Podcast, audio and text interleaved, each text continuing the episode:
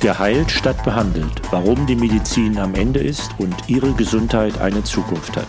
Mein Name ist Harald Schmidt, ich bin Arzt, Apotheker und Wissenschaftler. Jede Woche eine Kostprobe eines Kapitels meines gleichnamigen Buchs, erhältlich als Paperback und Kindle im Klassenverlag sowie als Hörbuch im Eigenverlag. Kapitel 12 Kenne deine Gene.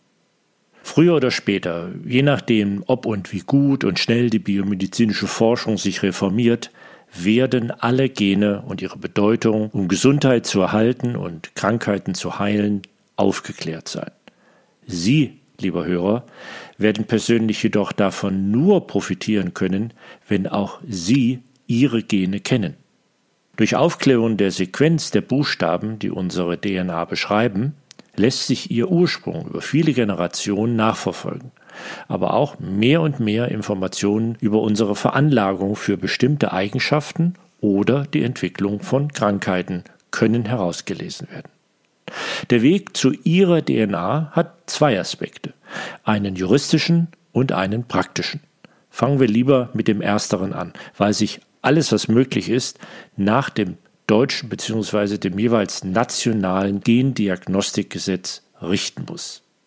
Zur Familiengeschichtsforschung auf der Grundlage ihrer DNA, die sogenannte DNA-Genealogie, genügt meist eine Speichelprobe in ein Röhrchen oder es werden wie bei kriminologischen Massentests mit einem Wattestäbchen einige Zellen der Mundschleimhaut entnommen.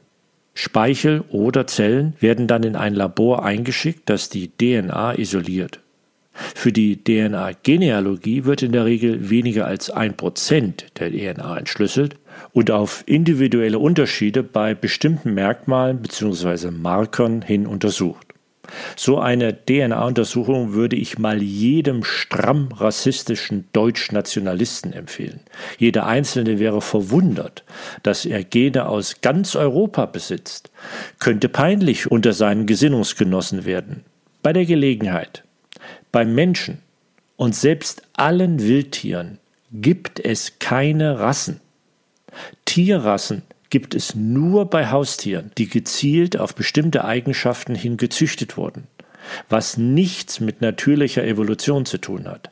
Arten gibt es bei Tieren schon, zum Beispiel den indischen oder afrikanischen Elefanten.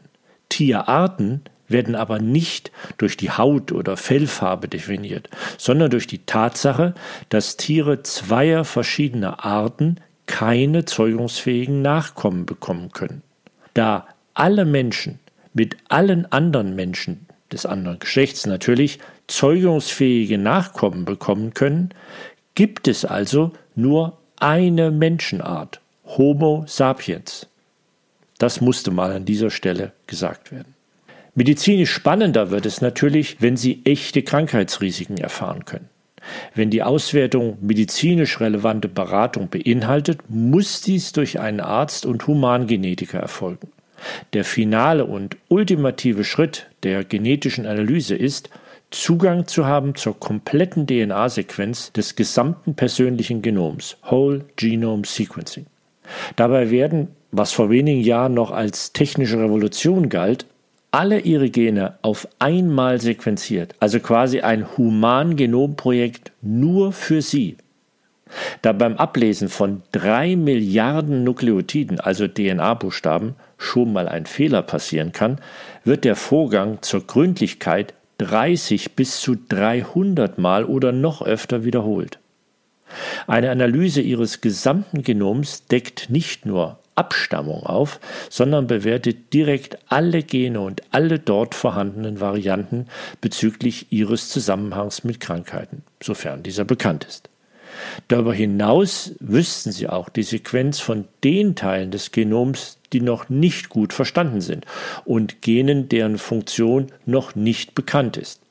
Da in den nächsten Jahren immer mehr Menschen sequenziert werden, wird der zur Verfügung stehende Datensatz immer größer um immer präzisere Aussagen machen zu können. Sie können jetzt praktisch schon anhand Ihrer eigenen DNA diesen Wissenszuwachs verfolgen.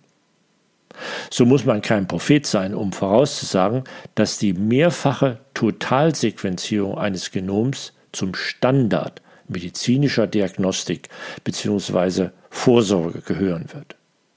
Dann werden wir unglaublich viel mehr über uns wissen, wenn wir das wollen. Aber wird diese Masse an Daten reichen? Leider noch nicht.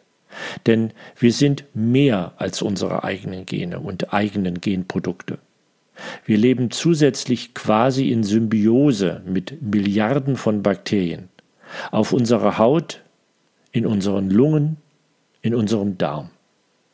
Die paar Bakterien, könnten Sie denken? Lassen Sie sich überraschen. Mehr dazu und wie Sie schon heute von der neuen Medizin profitieren können, in meinem Buch Geheilt statt behandelt. Leicht verständlich für Patienten oder hoffentlich noch nicht Patienten geschrieben. Denn mehr Wissen heißt mehr Gesundheit.